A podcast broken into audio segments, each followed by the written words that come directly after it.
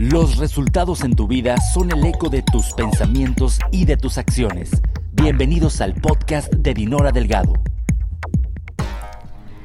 Bienvenidos y bienvenidas a mi podcast de nuevo, sobre todo este episodio que me encanta poderte compartir el día de hoy, porque, mm, a ver, ¿te ha pasado a ti que con la vida cotidiana, con la rutina, sientes como que la alegría se acaba? Como que empieza el aburrimiento, el fastidio.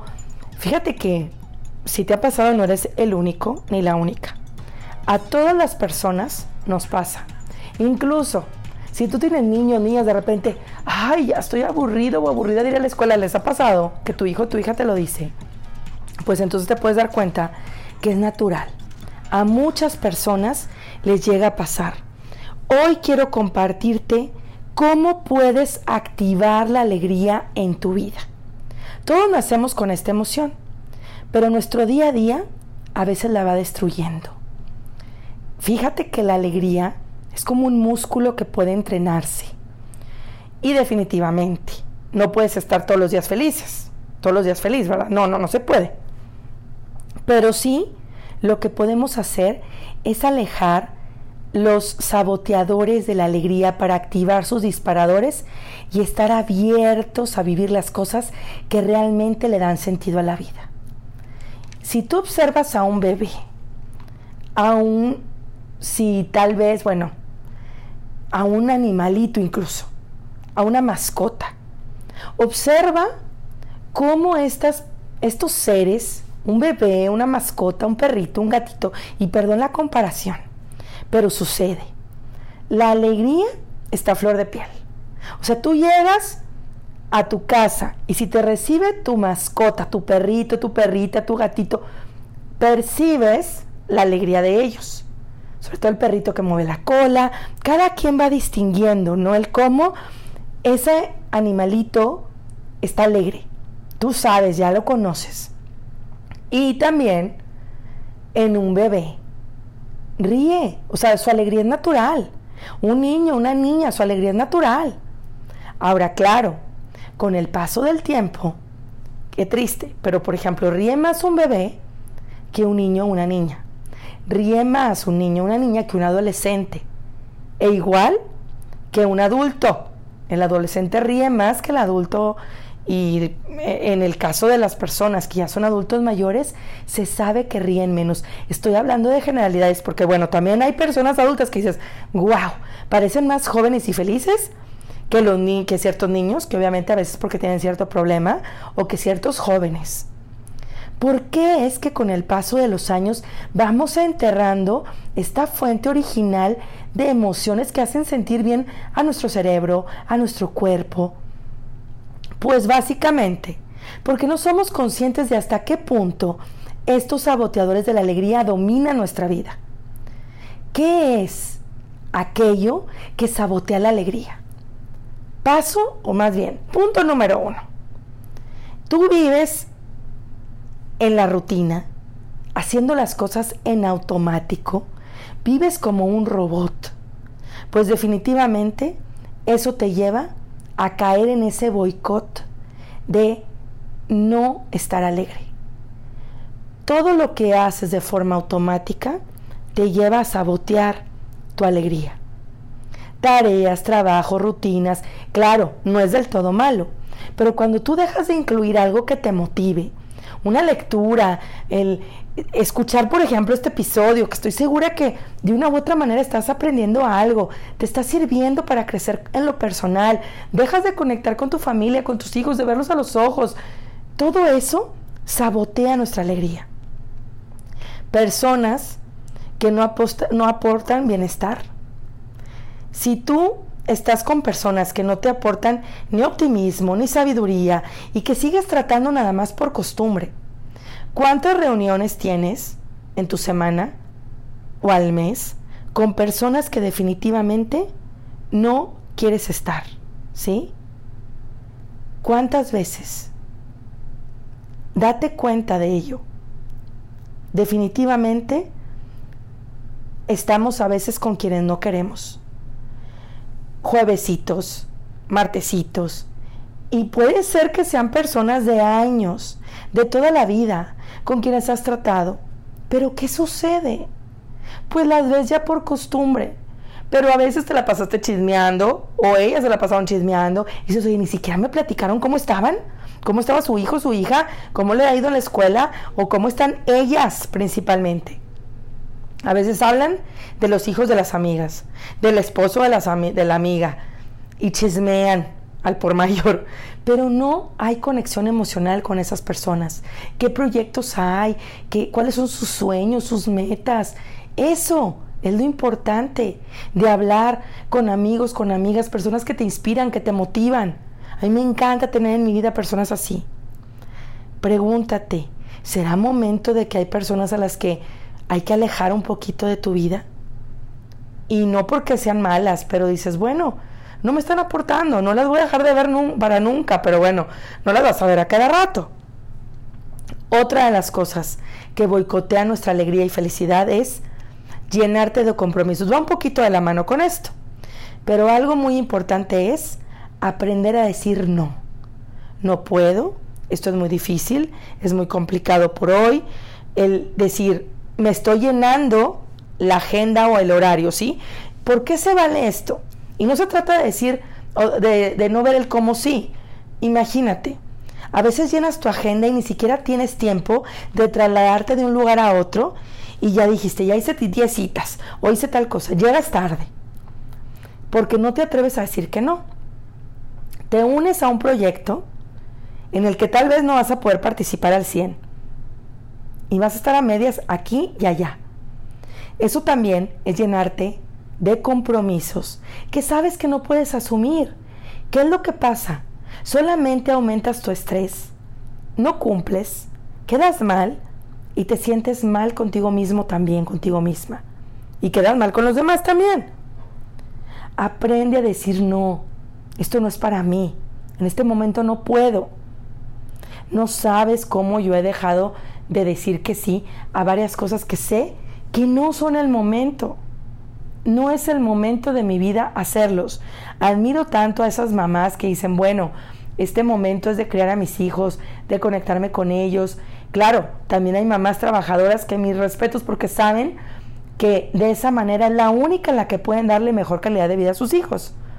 No juzgo ni critico, porque sí se puede. Sin embargo, hay mujeres que lo pueden hacer. Y también tú como mamá trabajadora dices, bueno, en este momento no me voy a agobiar por tener la casa impecable, porque sé que no se puede, porque tengo un hijo, una niña, un niño recién nacido, o porque están mis niños pequeños y sé que tienen que jugar. Entonces, bueno, sí, vamos a ir aprendiendo a que ordenen sus juguetes, a que estén las cosas mejor ordenadas, a que ellos mismos vayan aprendiendo a hacerlo, pero no por eso voy a estar de genio todo el día, ni me voy a poner de malas con mi esposo o con la familia, porque no puedo a lo mejor tener todo impecable.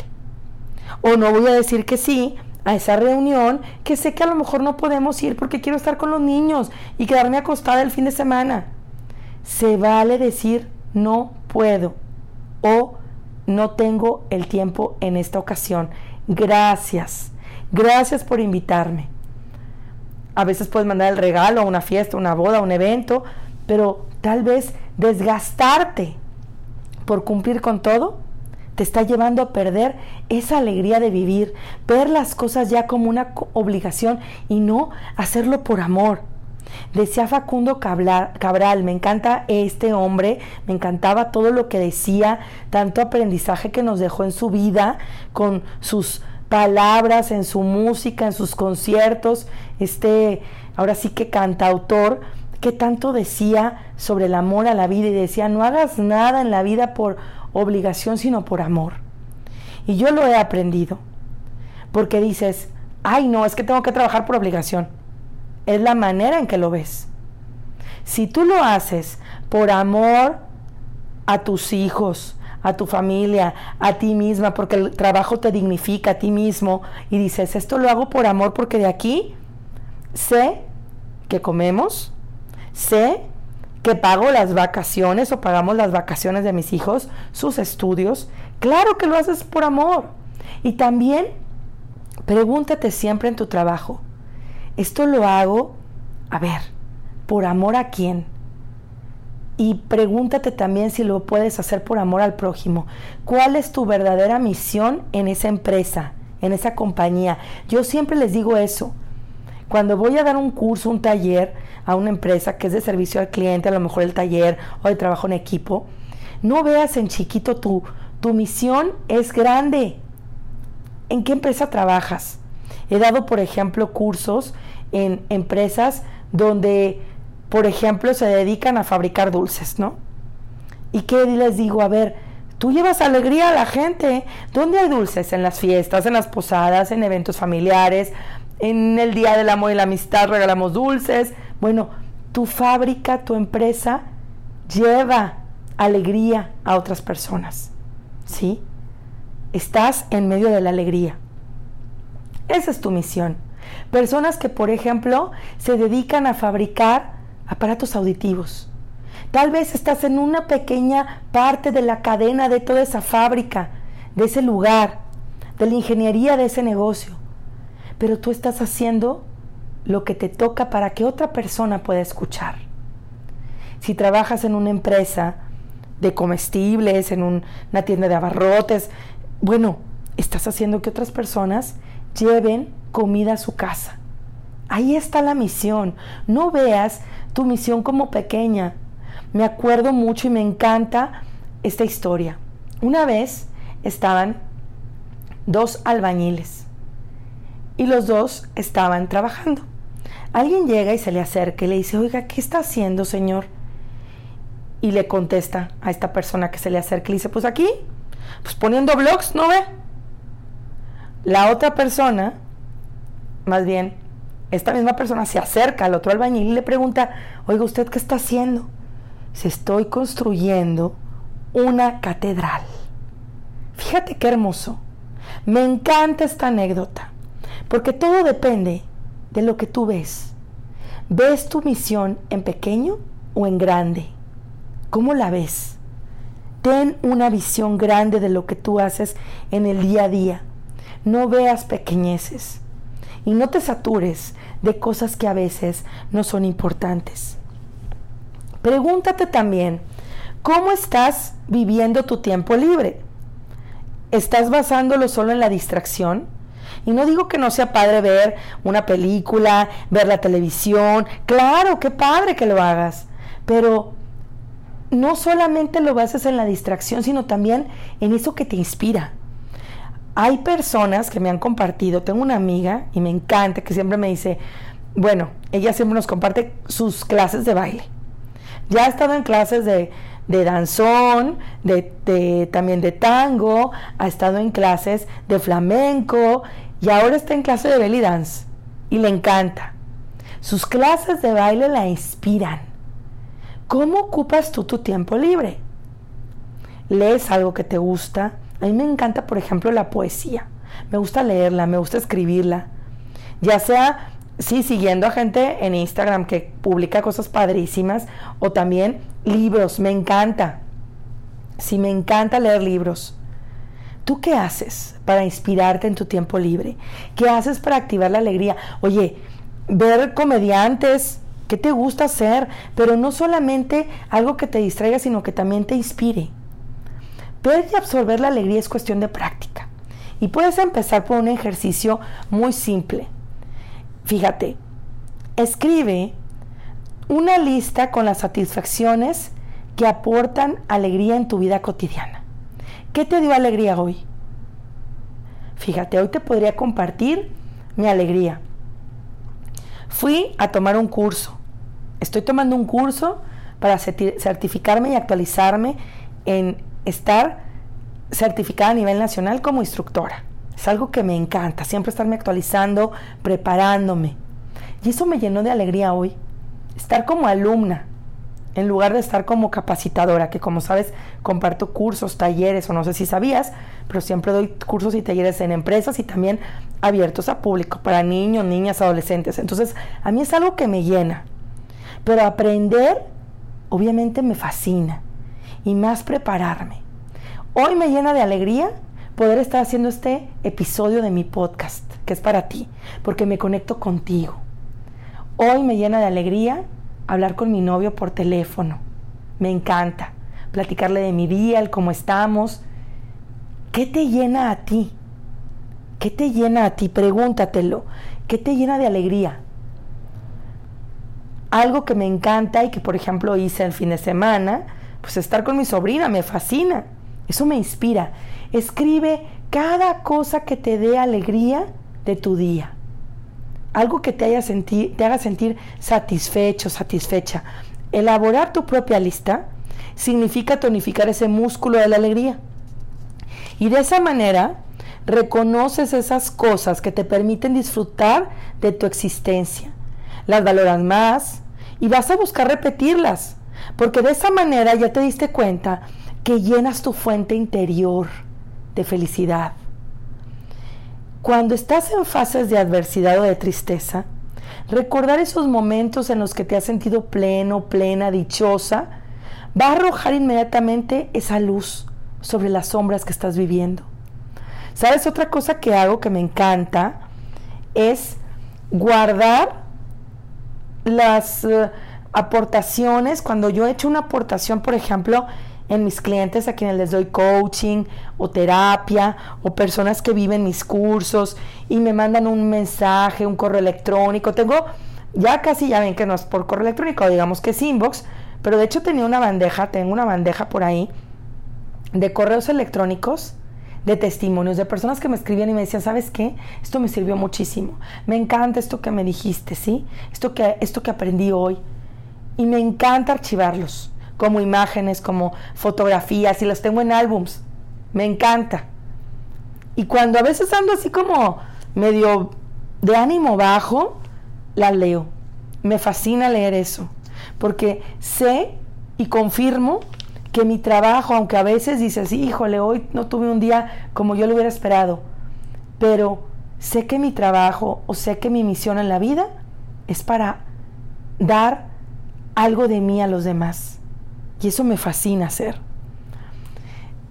Fíjate también, si te rodeas de personas positivas, vas a abrir el paso a tener más alegría en tu corazón. La clave aquí es saber elegir. Porque hay personas en la vida que van a sembrar siempre dudas, pesimismo, pero otras van a sembrar en ti buenas sensaciones. Reconoce a los sembradores de la alegría. Estoy segura que van a presentar varias características como las que te voy a decir. Son personas que saben escuchar. No emiten juicios, nada más porque sí. Tienen un interés verdaderamente sincero, ¿sí? te escuchan al 100, te tienen interés sobre ti. Eso es algo muy valioso. Su forma de vivir es un ejemplo que te motiva, que te invita a hacer las cosas mejor, con más conciencia. Y al compartir espacio con estas personas, inmediatamente te sientes mejor. Tú te das cuenta, sientes la energía, la vibra, te sientes más optimista. El sentido del humor de estas personas te ayuda a ver los problemas como más chiquitos. Y ya no te quedas así como atrapada en ese circuito mental negativo. A mí me encanta. Tengo un amigo al que adoro que vive en Ciudad de México, que apenas hablo con él y que me encanta cuando platico porque cambia mi energía. Me hace ver las cosas desde otra perspectiva. Y la mayoría de mis amigos y amigas que tengo a mi alrededor así son. Así que pregúntate, ¿tú qué haces? ¿Con quién estás? Hay un estudio muy interesante que me encanta sobre la felicidad compartida. Este estudio se desarrolló en Harvard y en la Universidad de San Diego. Fíjate, estos estudios arrojaron unos resultados muy sorprendentes. Quien tiene un buen amigo, a menos, fíjate, a una milla de distancia de su casa, aproximadamente un kilómetro y medio, aumenta en un 25% la probabilidad de ser feliz respecto a aquellos cuyas amistades viven mucho más lejos. ¡Wow! Los gemelos disfrutan por término medio de un 14% más de felicidad que el resto de la población. Interesante, ¿no? las personas con una pareja estable superan de promedio en un 8% el nivel de felicidad que los solteros o solteras. Esto sí lo dejo claro. Porque si esa persona con la que estás no te aporta felicidad, sí, o sea, puede ser, estamos hablando de pareja estable, que te sientas feliz y plena. Hablemos de porcentajes, fíjate, de felicidad como esta suma de pequeñas alegrías que marcan nuestro impulso vital. Si sabes que hay personas por las que merece la pena vivir, eso es lo que te procura alegría. Tener cosas que hacen que valgan la pena, porque te dan placer, te permiten desarrollarte y ser útil al mundo. El solo hecho de poder estar aquí debería ser ya un motivo de alegría, ¿sí? Pero pues claro, es algo que nos acostumbramos a hacer y hay que recordarlo, no vivirlo solamente o pensarlo, sí, porque, ah, cuando alguien se nos va, cuando alguien muere, dices, wow, se nos fue. A esa persona le quedaba mucha vida por delante. Hace poco tiempo murió una sobrina mía, que era como mi prima. Y pues menos de 40 años, cualquiera diría, wow, ¿no? Le faltaba mucho por vivir. Y te pone a pensar, te pone a reflexionar. Pero ¿por qué reflexionamos más cuando alguien se adelanta? Hay que celebrar el regalo de cada nuevo día. Porque así como un bebé que está ahí en carcajadas, o ese cachorrito, esa mascota que juega, cada instante es una oportunidad que tenemos de entrenar ese músculo de la alegría. Cada instante del mundo es la escuela abierta de la alegría. Te invito a que vivas en alegría de forma constante. Sí, saca la tristeza cuando dices, ok, hay que vivirla, pero no caigas en vivir en la rutina, en dejarte de rodear de personas optimistas. En resumen, haz un inventario de alegrías y practícalas. Paso número dos, rodéate de esas personas alegres, que te rodees de amigos que no llegan a, a ser siempre esas personas que ven todo lo negativo, sino al contrario. Te vas a dar cuenta que te alegran el vivir. Otro punto, sal a la naturaleza, ¿sí? Ve al parque, siente em, el escuchar los árboles, el estar junto a un tronco, se sabe que cuando abrazas un tronco de un árbol, te conectas con la naturaleza, te llenas de energía. Cuatro, no dejes pensando a los demás de forma negativa. Evita criticar, deja de compararte, deja de criticar y verdad, de verdad te vas a dar cuenta que vas a aumentar tu sabiduría. Enfócate en ti. Punto número 5, evita el pasado y el futuro. Acuérdate que el pasado nos hace que vivamos en la tristeza. Cuando te comparas el pasado con lo anterior, con lo, anterior con lo, con lo presente, ¿sí? Deja de comparar el pasado con lo actual. Ay, la nostalgia, cómo era todo mejor antes. O ay, esta tristeza que da porque ya no va a volver a pasar esto. Evita vivir en el pasado o en el futuro. Acuérdate que el futuro, estar viviendo en el futuro constantemente caes en la ansiedad. Y el exceso de pasado puede hacernos caer en una depresión. Punto número 6. Agradece. Da las gracias entre más agradeces, eso te va a ayudar a vivir más en la alegría.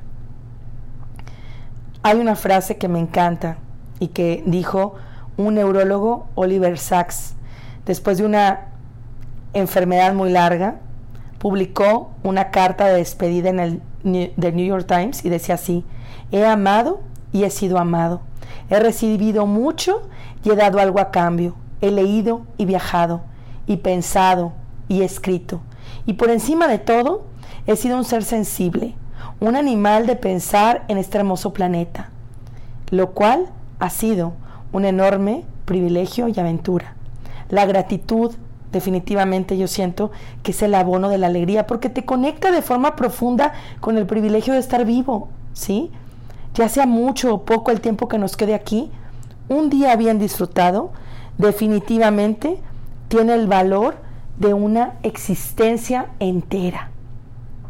Me encanta y esto me hizo recordar mi poema favorito de Amado Nervo, que dice, amé, fui amado, el sol acarició mi faz, vida, nada me debes, vida, estamos en paz.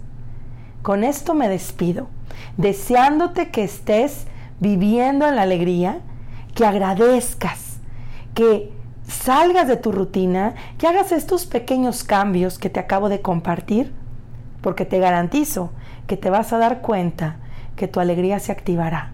Yo, con el compartirte esto, me siento más contenta y más alegre. ¿Te gustó esto que te compartí? Escríbeme, me encanta saber de ti. Ya sabes, sígueme en mis redes sociales, Dinora Coach en Instagram. Sígueme también en Facebook, dinoradelgado.coach, en Twitter, arroba dinora-delgado. Y ya sabes, en mi canal de YouTube, donde estamos también compartiendo ya nuevos videos. Sígueme y encuéntrame como Dinora Coach. Gracias por haberme acompañado. Y te espero en el próximo episodio. Hasta luego. Chao. Gracias por habernos escuchado. Te esperamos en el próximo episodio. Síguenos en Instagram, arroba Dinora Coach.